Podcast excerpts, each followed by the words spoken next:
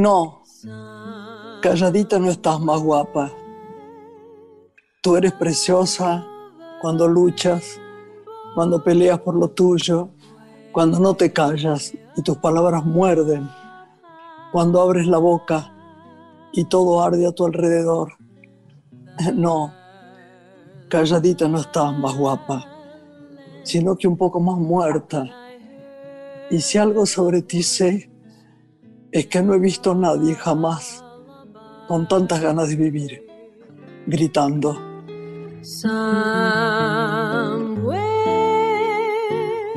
over the rainbow, skies are blue.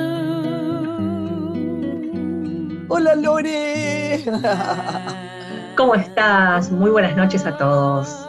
Hola preciosa. Quiero ¿Te gustó lo recuperar. que leímos? ¿Te gustó lo Claro, que leímos? Qué Eso lindo, quería ¿no? contarte. Quiero recuperar esa frase, la, la lucha por lo que uno ama, ¿no? Que decías recién.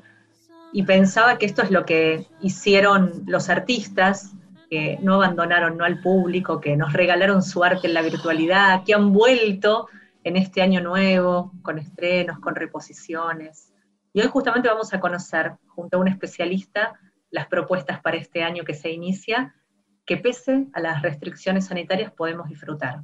Luchar por lo que se Qué ama. difícil, ¿no? Qué difícil todo. Vos sabés que yo, fíjate, me pongo en las dos partes, ¿no? Yo necesito que mis compañeros, que yo misma trabajemos, que luchemos, que hagamos lo que sabemos hacer, o por lo menos lo que creemos que sabemos hacer, y que la gente esté, porque si no nos aman, ¿para qué vivimos? ¿Para qué hacemos lo que hacemos? A mí me angustia los actores que dicen, yo hago lo mío y no, si, bueno, que entiendan o no, no, no, para mí es muy importante que, que la gente lo reciba bien. Pero querés que te diga, hay momentos en que pienso, el otro día me invitaron a un estreno de teatro, ¿no? Que va a ser pronto. Y dije, sí, sí, claro, claro. Y después dije, ¿debería ir? Mira qué curioso, ¿no? Claro, es, es distinto mi, mi tema porque yo eh, he tenido cuatro neumopatías agudas, he tenido tuberculosis a los 16 años, pero mucha gente sin todas esas cosas horribles también se planteará, Lore, ¿qué hará con el tema teatro, los lugares cerrados? Esto es lo que me... ¿Qué te parece a vos? Sí, yo creo que vamos a ir acompañando todo el quehacer artístico dentro de las posibilidades individuales, ¿no? Una presentación de un libro, como te ha tocado presenciar y acompañar, en un espacio más abierto, lo mismo conciertos que van Eso a seguir sí, claro, abierto es otra ¿no? Con los Abierto espacios sí, cerrados. abierto es otra cosa. y ver cómo se cumplen los espacios cerrados el tema también de los cuidados. Eh, nos vamos a animar de a poco, vamos a ir dando, me parece, pequeños pasos hasta que estemos vacunados y podamos ya sí empezar a convivir con esta realidad. Es todo un proceso, ¿no? No hay que inquietarse, hay que ir transitándolo, creo. Yo creo que un poquito aquello que decimos de la vida, ¿no? Día a día sin esperar resultados. Sí. Si esperamos rápido resultado, esto no viene bien. Bueno, voy a leerte un poema porque era tan lindo lo que dijimos al principio, ¿no?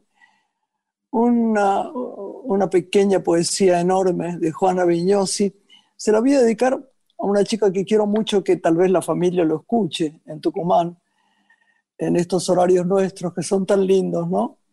Me gusta mucho este horario. ¿Te gusta de 11 a 12? Me encanta, creo que es Me un encanta. horario para reflexionar sobre lo que vamos conversando con cada invitado, estar más distendidos. ¿Sí? Claro bueno, que te sí. voy a leer, no la leí muchas veces, pero me lo regaló y le doy las gracias porque le quiero mucho a Sofía Dambra. Eh, para ella es este poema. En realidad, lo que yo quisiera en la vida es ofrecer fiestas, vivir alguna sustitución de la libertad, extender la mesa, recibir ciertos superficiales, emborracharme con los entrañables, o tal vez con ese hermano único, inhallado, la hermana imaginaria, el fantasma de la madrugada, revivir cuadros perfectos sobre los que he crecido, sobre los que ha crecido el yuyo, y saber que esta tierra en invierno quedará un disco que seguirá cantando en la casa vacía y el teléfono que seguirá llamando a oscuras. Qué divino, ¿no? Lindísimo. Podemos contar. Bueno, ella es traductora, ¿no? Traductora, poeta, fue periodista. Y esto creo que te va a gustar mucho, lo que ella pensaba sobre la poesía. Opinaba que la poesía es para que se diga y se entienda, pero que no sea fácil de entender. Que no sea fácil de entender es gracioso. Claro, claro por eso Sofía me contó que era, está escrito sin comas ni, ni puntos. Claro. Por eso no es tan fácil de leer. Qué bueno, ¿eh? Es verdad. Y mira lo que dice. Dice, se es poeta para trabajar con la lengua de otra manera. En la poesía tiene que haber algún misterio, algo que el poeta ve y que el público no. Tenemos la obligación de revelar los misterios, pero de una manera distinta de la que tiene el periodismo. Esta es la misión del poeta. Que lo que se diga se entienda, pero no necesariamente que sea fácil de entender. Qué bueno, me encantó. Yo no había leído eso de Juana, ¿eh? la conocía poquísimo. Si no era por Sofi, no la, no, la, no la había conocido. Qué bueno, ¿eh? Qué lindo lo que dice. Lindo.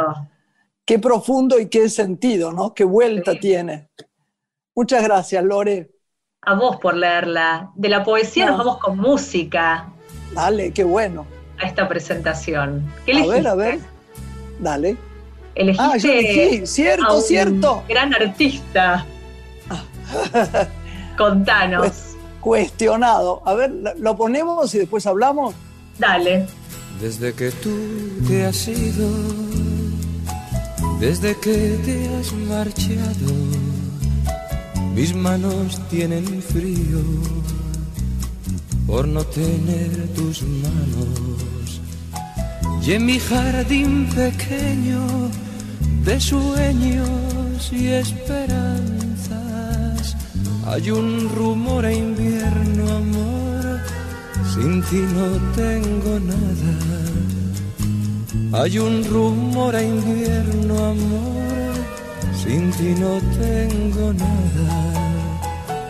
Desde que tú te has ido, desde que me has dejado, yo solo soy la sombra del hombre que has amado. Si de tu fuente niña bebí todo mi canto, ahora y en silencio amor, quiero llorar mi llanto. Ahora y en silencio amor, quiero llorar mi desde que tú te has ido, desde que me he quedado en esta casa nuestra. Sé que me falta algo. Yo no sé si es el aire, no sé si es la luz, pero cuando miro amor, sé que me faltas tú. Pero cuando miro amor, sé que me faltas tú. Desde que tú te has ido, yo nunca te he olvidado. Llevo tu olor conmigo, tu sombra de mi mano. Y guardo tu recuerdo para poder vivir. Siempre estarás conmigo, amor, aunque no estés aquí. Siempre estarás conmigo, amor, aunque no estés aquí. Este tema que elegiste, qué lindo es, se llama Desde que tú te has ido. Tengo una amiga que lo detesta, pero voy a contar la historia de, Desde que tú te has ido. Yo tuve un novio que me, que me gustaba mucho. La verdad es que me rompió el corazón, debo decir la verdad. Pero me gustaba mucho, mucho, mucho. Era la época en que yo me había separado hace po- poco tiempo y se bailaba, ¿no? De otra manera, se bailaban boleros, ¿viste? Este, mi abuelo, que era muy gracioso, un vasco muy gracioso, decía que bailar es un- era una excusa para abrazarse. Bueno, ahí estábamos, ¿no? Todos abrazados. Y, y me gustaba mucho este tema y me ponían mucho Julio Iglesias, muchísimo. Entonces, uno siempre escucha como, como aquellos este, grandiosos, entre comillas, eh, geniales conocedor- conocedores de la, de la música, que cuestionaban y cuestionaban y cuestionaban a Julio, ¿no? Entonces un día, un día, tal cual, ¿eh? me fui a comer, a almorzar con la negra Sosa. Y bueno, la negra que era tan simple, nena, contame, no, negra, mirá, y bueno, y hablamos de hijos, de, de películas. Ella era tan encantadora, tan natural, tan divina, yo la he amado tanto. Y en un momento dado me animé, ¿sabes, Lore? Y le dije, negra, yo te voy a decir algo. A mí me gusta mucho Julio Iglesias. Y, y no sé, la gente lo critica mucho. Me dijo, pero nena, canta muy dulce y además es muy afinado. No le hagas caso a la gente lo que dice. Vos elegí tu corazón. Si esa música tiene valor, es porque está en vos. Y si está en vos, es que tiene valor. No hagas caso, se dicen tantas tonterías de tantos músicos horribles, me dijo. Y yo dije, ah, bueno, si la negra Sosa le gusta Julio Iglesias, ahí estoy, ya, con Julio Iglesias. En realidad la música te trae recuerdos. Para mí esta canción era los recuerdos que había bailado con él. Y, bueno, eres el cuento, que era, para mí era gracioso. Por eso pedí la canción, porque me gusta mucho, mucho, mucho. Otras también. Bueno, de, de hecho, eh, él logró el récord mundial Guinness por ser el artista latino que más discos vendió en el mundo. Ah, yo no sabía. 80 álbumes editados en todo el mundo en 14 idiomas. Tiene 2.600 discos de oro y platino certificados. Parece que ofreció- ¿2.600 discos de oro?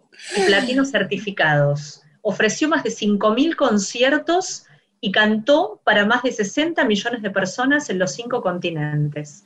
Y un Yo dato no que yo creer. desconocía es que en su juventud él jugaba el fútbol muy bien. Sí, yo sabía alternaba- Yo no sabía, lo alternaba con sus Sí. estudios de abogado, de derecho, porque además No, sí, de cantante y de fútbol y era compositor, abogado, claro, sí. era sí. abogado, productor. Así que ese es el dato este, que por ahí muchos desconocen, ¿no? La cantidad de, de discos que, que vendió en el mundo y en España es un... un Qué bueno, cómo se ve que sos sobrina, que me apoyás con esto. Pero lo del Guinness me dejaste helado, ¿no? Yo no puedo creer lo que me contás. Increíble. ¿eh? Un verdadero artista popular. Es un artista popular, como hablábamos en Sí, otro es programa, popular, ¿no? De claro, lo popular. claro. Claro que sí. Claro. Bueno, ¿y qué vamos a tener ahora? ¿Qué nos podés contar? A ver. ¿O Bueno, yo creo que a alguien? O, o- Este o- año te diría que me entusiasma saber que ver. varios musicales que fueron éxito el año pasado regresan este 2021, a pesar de que el género de teatro musical exige una inversión casi imposible de recuperar Imposible. en contexto, ¿no? Con aforos Im- limitados. imposible, imposible. Ya, Y además sumale que requiere de un despliegue escénico que involucra a mucha gente por esto del distanciamiento preventivo, más gente que lo normal, que esté a disposición para poder hacer estos montajes. Así que tendremos el gusto de tener musicales memorables que si te parece los vamos a conocer con nuestro invitado, a quien presentamos después de esta apertura. La noche tiene una mujer. Graciela Borges en la radio pública.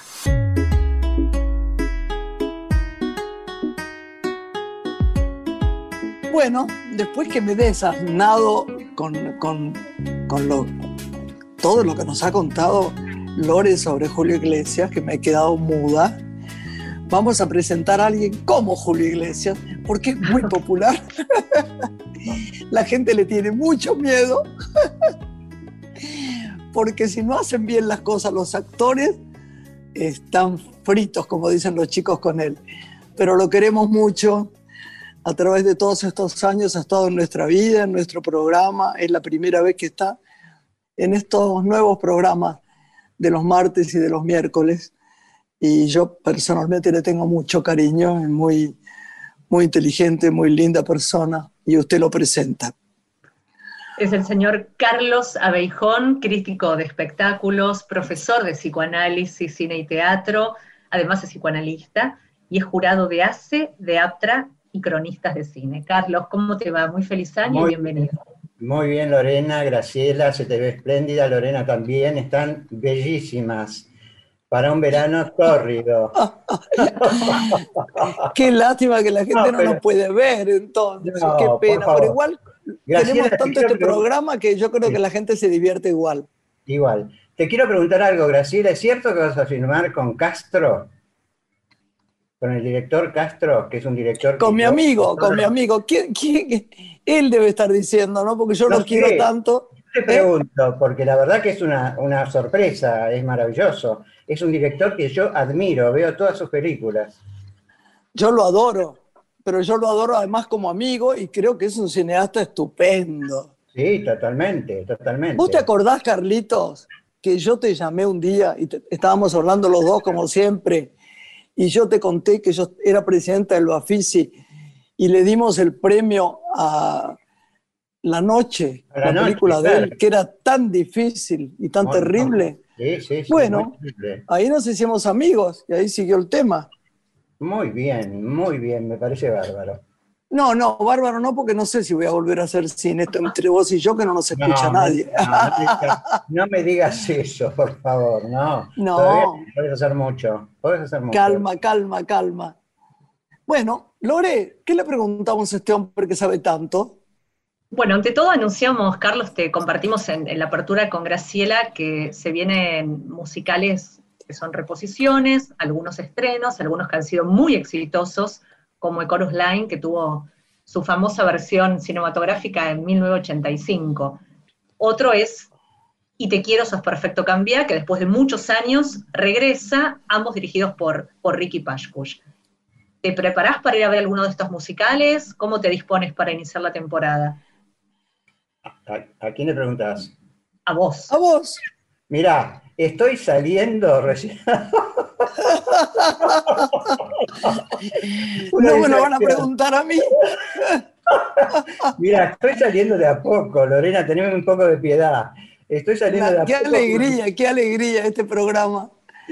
No, y aparte, ¿sabes qué? Eh, hay que dar una bienvenida al teatro presencial, ¿viste? Sea musical, sea comedia, sea drama. Eh, porque... Estábamos hablando de eso, Carlitos. Eh, porque sabes qué, es un año difícil, va a ser, entonces uno tiene que prepararse para todo, cuidarse mucho y salir. Y, salir. y eh, se han tomado todas las precauciones. Mira, yo vi una, obra que me, interesó bastante, que se llama Lo Escucho, Lo Escucho, con dos actores fantásticos como son Gabriel Goiti y Jorge Suárez, que aparte de ser grandes actores son grandes amigos en la vida es una, una especie de parodia sobre las terapias, las terapias.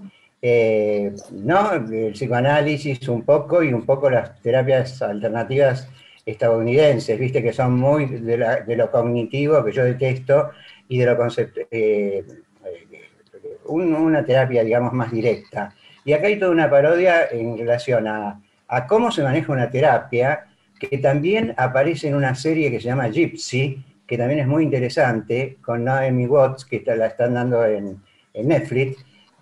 Digamos que el terapeuta en algún momento, lo digo porque yo trabajo también como terapeuta, en algún momento puede caer en algo que no debe hacer, meterse de otra manera con el paciente, ¿entendés? involucrarse tal vez también sentimentalmente. Entonces, tenés que abandonar la terapia, tenés que hacer una derivación en ese caso. Y en estos casos, se complica todo, digamos. Está el tema de la terapia, está el tema de la pareja, y me pareció una obra que, interesante, eh, muy dinámica y con dos grandes actores, realmente. Eh, y ya te digo, voy viendo de a poco, ¿viste? Las comedias musicales que nombró Lorena, las voy, ya, ya las vi, y sobre todo el uh, Line, que me pareció bárbara, que es la versión que vimos en el Maipo. No sé si hablamos... Exacto. No, perdón, yo, yo no estoy entendiendo una burra porque estoy cuidada y alejada. ¿Qué está abierto para ver, Carlitos? Mirá, ahí se va abriendo de a poco, hay mucho, hay mucho. eh, mucho de Love se fue al teatro eh, comercial, por ejemplo, el Metropolitan tiene una cantidad de obras de Love muy interesantes que las rescató. Timbre 4, ¿no? También. Eh, También. Timbre 4 lanzó su programación. De hecho, hay obras, Graciela, que empiezan ahora en el mes de enero y ya hay an- anuncios de los estrenos de febrero. Como dice Carlos, de a poco el Sí. teatro está abriendo sus puertas. Sí, Mucho de lo está en el teatro comercial ahora. aforo- Ahora viene también, eh, viene también Brujas, ¿no? Sí. Brujas. Y una obra que hiciste vos hace muchos años, Cartas de Amor, en el multiteatro Comafi. Vuelve Cartas de Amor, esta vez interpretada por Selva Alemán y Arturo Puig. Siempre dirigida- eh, por Selva y Arturo, por- porque cuando yo se la pedía a, a- a- a los traductores, personas que quiero mucho, pero igual me dijeron, siempre la tenemos para Arturo y, y Selva. Y me dio mucha pena porque a mí me gustaría hacerla alguna vez más, porque ustedes saben que es una pieza que se hizo para estar hecha por muchas parejas. y parejas así funcionó. aparte. Sí, sí, Y bueno, claro. y, y ellos no quisieron, así que bueno, pero esta otra la, vez la hace. la ¿eh? dirigen eh, Ale- Alemán y Puig, que la dirige, no la dirige Sí, Barney, sí. No, no, no, no, yo sé que no. La dirigen ellos. Vos la, habías sé. hecho con Beban, eh, que está- que la habías hecho con Beban. Con Bebán, con Lupi y con Alberto de Mendoza. Sí, pero después hubo, claro, pero después hubo una propuesta también con Rani que no llegó a hacerse, que lo habían No. anunciado y todo. No, no, no, para nada. Es verdad. Estaba, estaba, sí estaba el cartel en el Picadilly y todo, pero después... no Ah, sé. mira, mira. Sí, sí, sí, sí, sí. Bueno, entonces cuéntenos, cu- contame, Carlito. Bueno, mira, dentro de esas que decía Lorena, de las obras, que a mí me gustaron mucho, está eh, la de Lumerman, El amor es un bien, que lleva siete temporadas, y ahora están en Metropolitan eh, Sura. O sea, ese rescate de, también de lo, el off es el off, y hay que respetarlo y todo lo demás, pero también está bueno que algunas obras sobresalientes eh, se puedan ver en, fuera del off, digamos. Y el Metropolitan está dando- haciendo eso. Y está la que vi, que les dije recién, Lo Escucho. Que el título viene de Lo Escucho, del analista que siempre dice cuando está el paciente, bueno, a ver, lo escucho. ¿Eh? Y a partir Sí. de ahí desarrolla la obra. Casi Eh, Normales, Charlie también regresa, otro clásico ¿no? ¿Cuál? del teatro musical, Casi Normales, Casi también normal. vuelve a escena. Sí, sí, sí, sí. Con elenco renovado esta vez. Y juegos, ¿cuál es el límite con Tomás Kirchner y, y gran elenco, donde se van a abordar temáticas como el bullying, la discriminación, el descubrimiento del cuerpo? Esta irá en el Paseo La Plaza. Sí. Después se volvió a dar, que es una obra excelente, esa es más dramática, después de nosotros con Julio Chávez.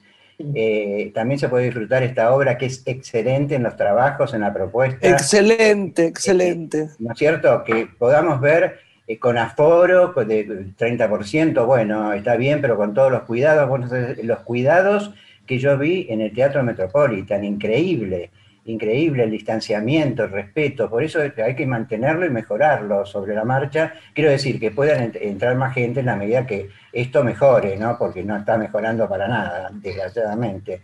Digo la pandemia, estoy hablando de eso, ¿no? Sí. Eh, pero que ve- podamos ver teatro presencial en este momento me parece bárbaro. Y hay muchas propuestas, ¿viste? Está esta propuesta de Flavio Mendoza con Carmen Marbieri, que bueno, es una comedieta de esas que ya sabemos, eh, no se puede hablar demasiado, eh, demasiado digo, porque no, no tenés mucho para calar fondo ahí, ¿no? Eh, y después- hablaba de Timbre 4, Carlos también, el Sí. espacio de, de Tolcachir, que vuelve con la vida extraordinaria de Mariano Tenconi Blanco, ¿no? Con Lorena Vega, que es una gran artis- actriz, y la persona deprimida, ese unipersonal que también se hizo, que interpretó Marioneto. Todo eso vuelve a Timbre 4. No, y María Oneto, María Oneto eh, Mi estar- amiga, mi amiga. ¿Qué actriz, por Dios? Está en Caras y Caretas, en la apuesta de, de Norman Brisky, eh, en un trabajo con la apuesta de Norman Brisky, que es otro genio directamente, y ella en un trabajo excepcional con todo un, un trabajo de actuación estilo oriental, ¿no? Eh, en- es un, un trabajo realmente fascinante, ¿no? Es una actriz que también puede dar para cine, y la hemos visto en una película de Lucrecia Marce- eh, Martel, eh, eh, también que fue fantástica, ¿no? Bueno, por ejemplo, es una maravilla sí. hablar. Hay una propuesta, Carlos, que me sorprendió, que va a traer el Teatro Nacional Cervantes, que va a subir cada viernes de enero al canal de YouTube títulos de 21 obras filmadas en el marco de, un concurso que se llamó Nuevo ah, Teatro. Sí, sí, y también la Biblioteca Nacional va a presentar en formato en vivo obras de teatro. ¿Ah, ¿En serio? Pensados, ¿no? Sí, Qué bueno. Es interesante. La biblioteca tiene un lindo auditorio, ¿no? Para. Absolutamente, divino, divino.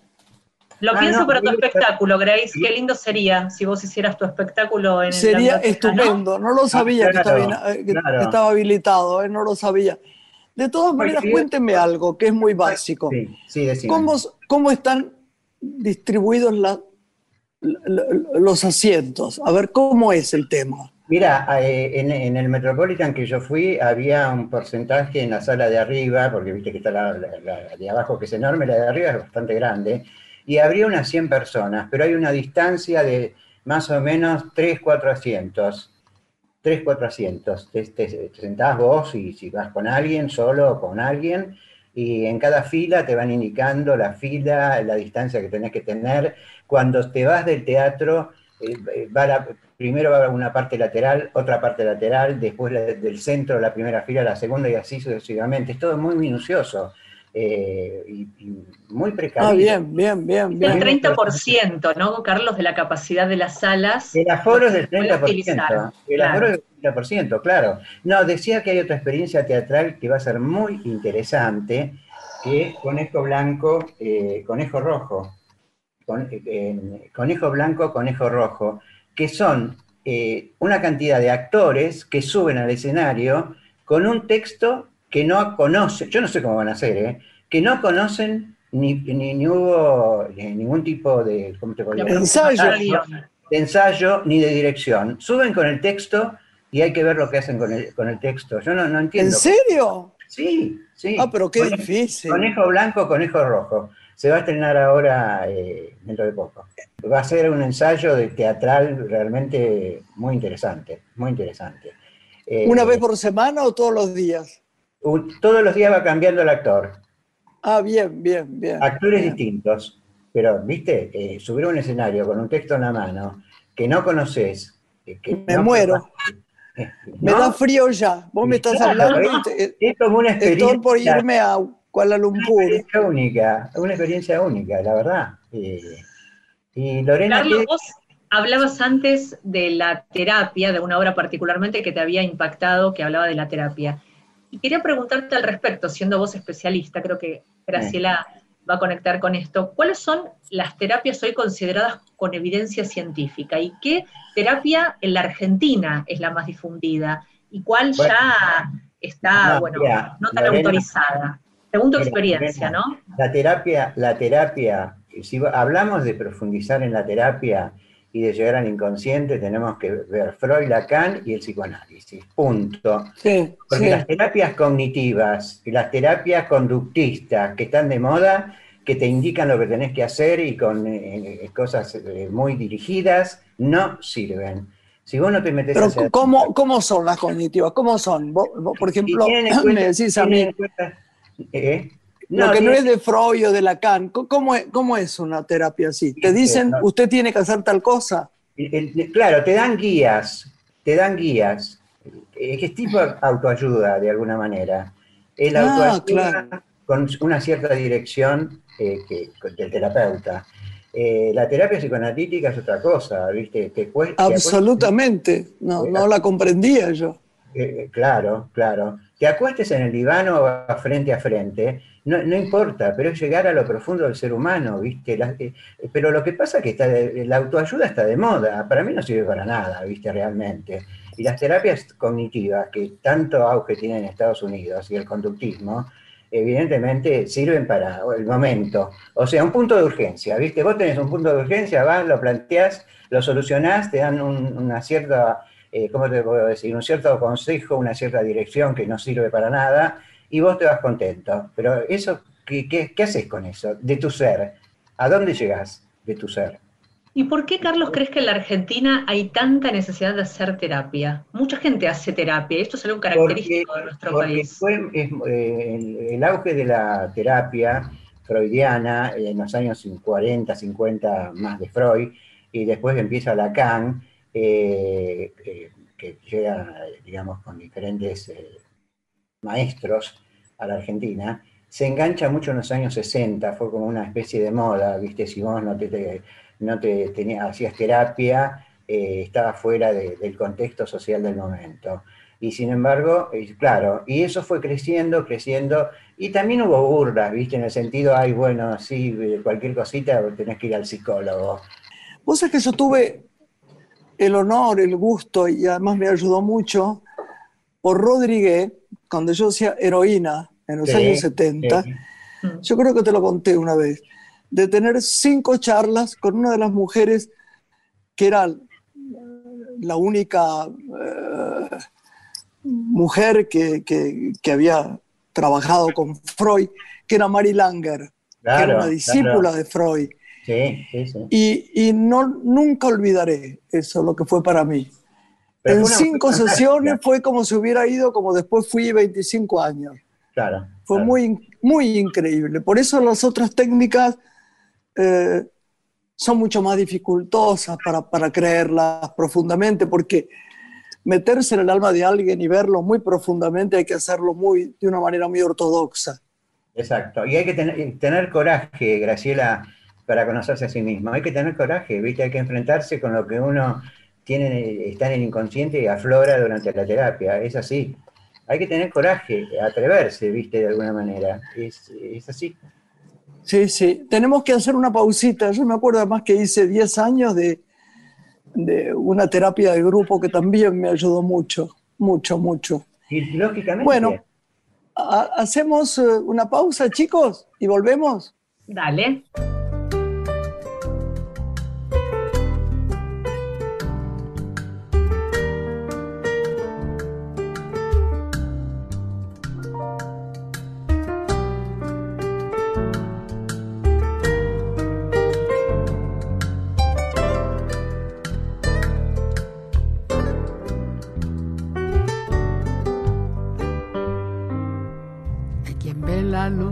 Al final de su túnel y construye un nuevo túnel para no ver. Y se queda entre lo oscuro y se consume, lamentando lo que nunca llegó a ser. Yo no fui el mejor ejemplo y te lo admito Fácil es juzgar la noche al otro día. Pero fui sincero y eso sí lo grito. Que yo nunca he hipotecado al alma mía. Si yo he vivido parado, hay que me entierren parado. Pagué el precio que paga el que no vive arrodillado. La vida me ha retregado pero jamás me ha planchado. En la buena y en la mala voy con los dientes pelados. Sonriendo y de pie, siempre parado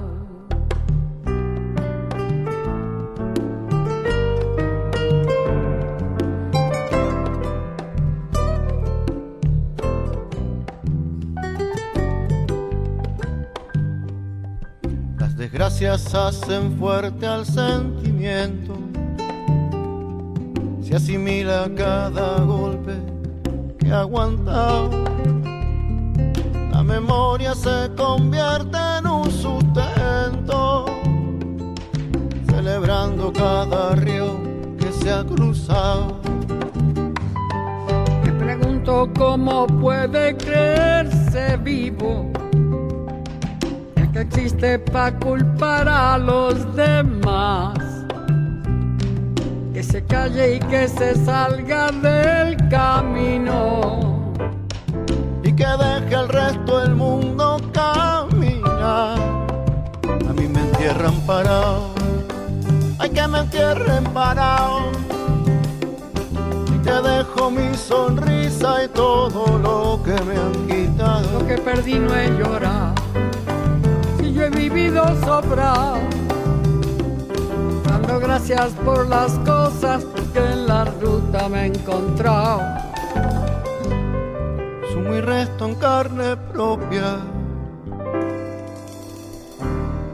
de mi conciencia abrazada. Para,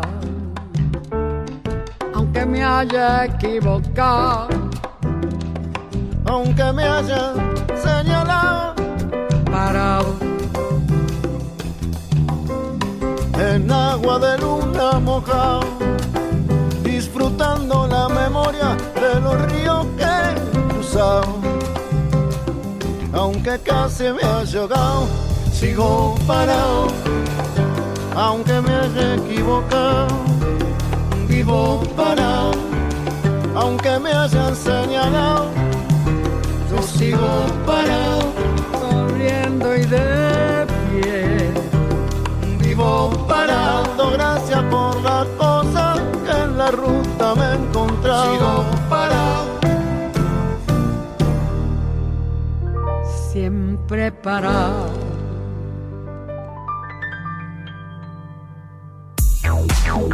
Graciela Borges es una mujer.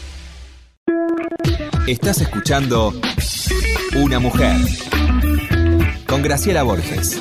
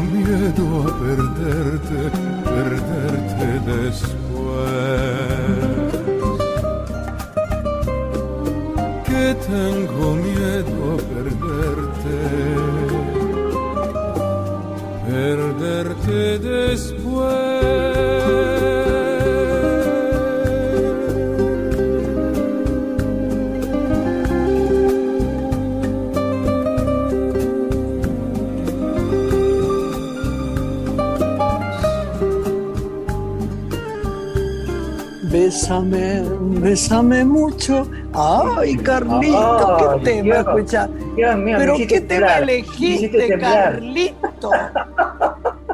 Dinos la verdad, Carlitos. Abeijón.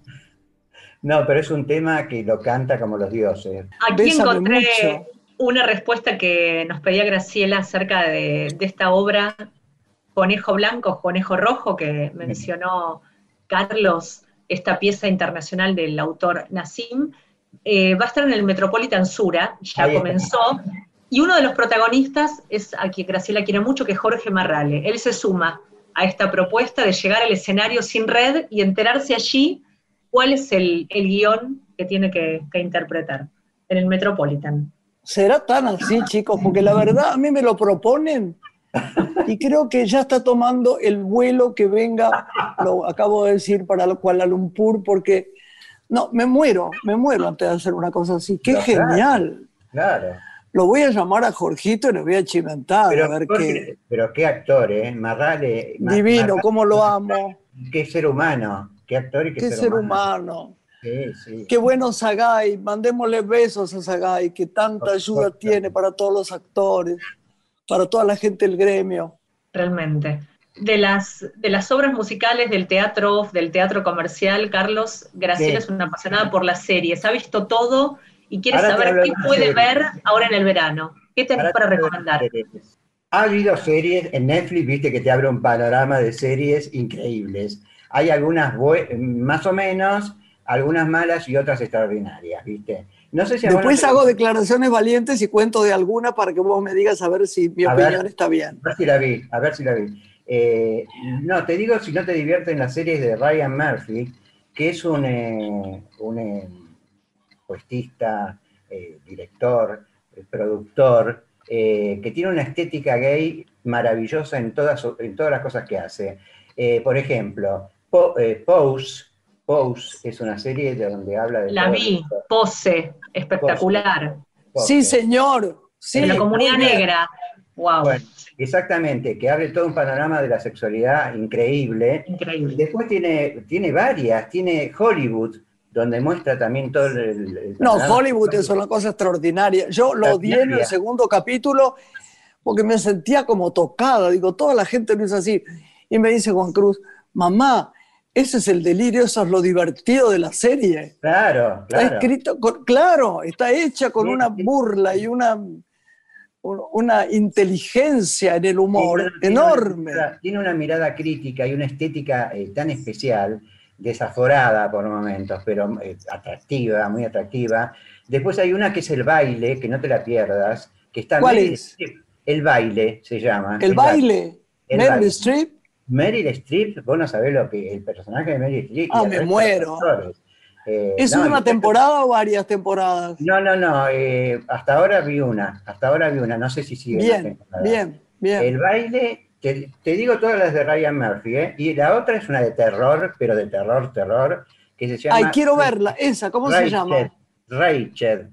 Ray, como Raquel. No, la vi, por favor. Yo te voy a decir una cosa. Rachel, Rachel, que es el apellido de ella, tiene la mejor luz y el mejor arte que yo he visto en muchos años. es lo de la enfermera, es la historia de aquella enfermera de, eh, ¿cómo se llama? Atrapado sin salida. sin salida. Es tan buena, tan buena y tan terrible y tan inteligente, está tan bien filmada y está hecha además en un camino entre San Francisco y Los Ángeles. Mm. Y es tan divino lo que es el arte. El arte le decimos a la gente explicándole la escenografía, el vestuario. es algo extraordinario. Y después vi una que la única cosa que me aportó es que me enamoré del actor. Yo tengo un chat que se llama Señoras de la Escena con Lucrecia Martel. Me insultaron tanto todas las chicas por lo mala que era la serie, pero yo como me enamoré del actor, costó 150 millones de euros. Me parece que no la vi, me, da impresión. Si la ves me vas a decir que es horrenda, porque pero es tan cursi, tan cursi, pero es tan extraordinariamente bien hecha y tan tonto el argumento que yo solo me quedé porque la verdad que el, que hace de conde, que es un moreno, un chico que nació en Zimbabue, creo, no sé qué, es tan buen mozo y tan lindo que está que me quedé en la serie. Pero la verdad, me insultaron todos porque está malísima la serie. Carlos, ¿qué serie, para aquellos que todavía no experimentaron este formato, vos recomendarías como lo mejor que has visto hasta ahora? Bueno, ya las de, las de Ryan Murphy a mí me divierten mucho y me parecen, de las cuatro que estuvimos hablando recién, eh, me parecen bárbaras, ¿viste? A pura diversión. Después si vas a algo dramático, eh, digamos, eh, una distopía que tiene mucho que ver con, una historia distópica que tiene mucho que ver con la actualidad, año 2045, imagínate, en España, se llama La Valla, La Valla. Ah, sí, la vi, la vi, la vi. Es muy dramática, muy dramática. Está eh, nuestra amiga. Sí, Bridgestone.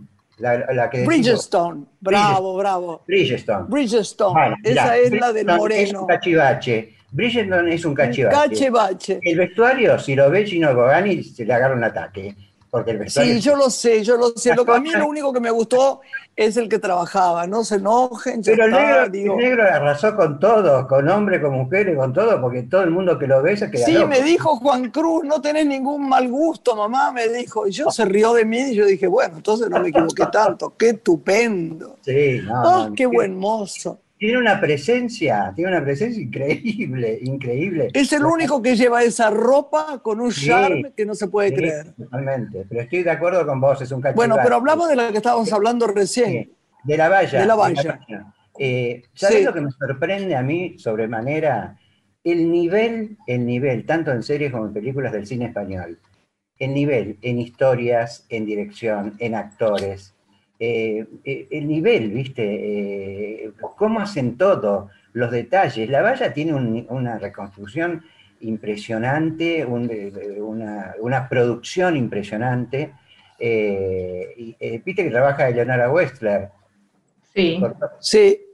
Eleonora Westler trabaja en un, en un personaje bastante fuerte, ¿no? Eh, bastante duro. Sí. Eh, un dominio del personaje que es un personaje fuerte. Divino, divina, divina. Divina, mujer y divina actriz. Y el, ya te digo, me sorprende el nivel del cine y de la serie, eh, del trabajo de los españoles, ¿viste? Sí. Esa, serie me, Te encantó. También está The Crown, que a nivel de, estilo... The Crown es nada, genial es genial, eh, a diferencia de la otra, viste, que es un cachivache que hablábamos recién. Carlos, y queríamos en este tramo final alguna sugerencia literaria. Siempre no, no, mira, voy a algún programa para recomendar. De un libro de un gran periodista que yo admiro por su talento, eh, por su eh, pluma, que es Fernández Díaz, Jorge Fernández Díaz. El libro se llama La traición. Sí, señor.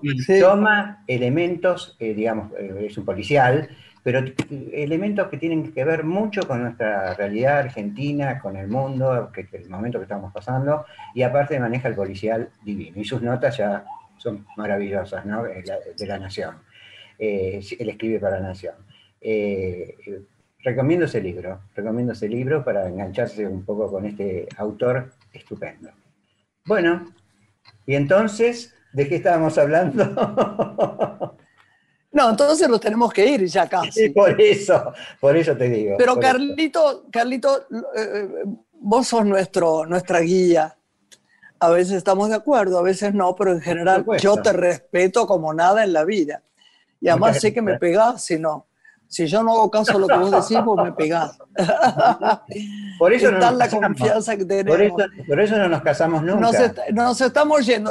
Hasta la semana que viene. Besos. Gracias, Carlos. Que tengas un lindo año. Y bueno, igual para usted. Y espero verlos pronto. ¿eh? Ojalá sea así. Bueno. Hasta cualquier momento. Gracias. Chao, chao. Una mujer se ha perdido. Conocer el delirio y el polvo. Se ha perdido esta bella locura, su breve cintura debajo de mí. Se ha perdido mi forma de amar. Se ha perdido mi huella en su mar. Veo una luz que vacila y promete dejarnos a oscuras. Veo un perro ladrando a la luna con otra figura que recuerda a mí. Veo más, veo que no me halló. Veo más, veo que se perdió. La cobardía es asunto de los hombres, no de los amantes. Los amores cobardes no llegan a amores, ni a historias se quedan allí, ni el recuerdo los puede salvar, ni el mejor orador conjugar.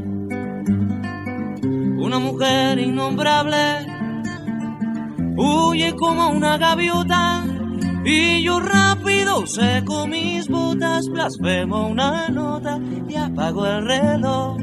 Que me tenga cuidado el amor, que le puedo cantar su canción.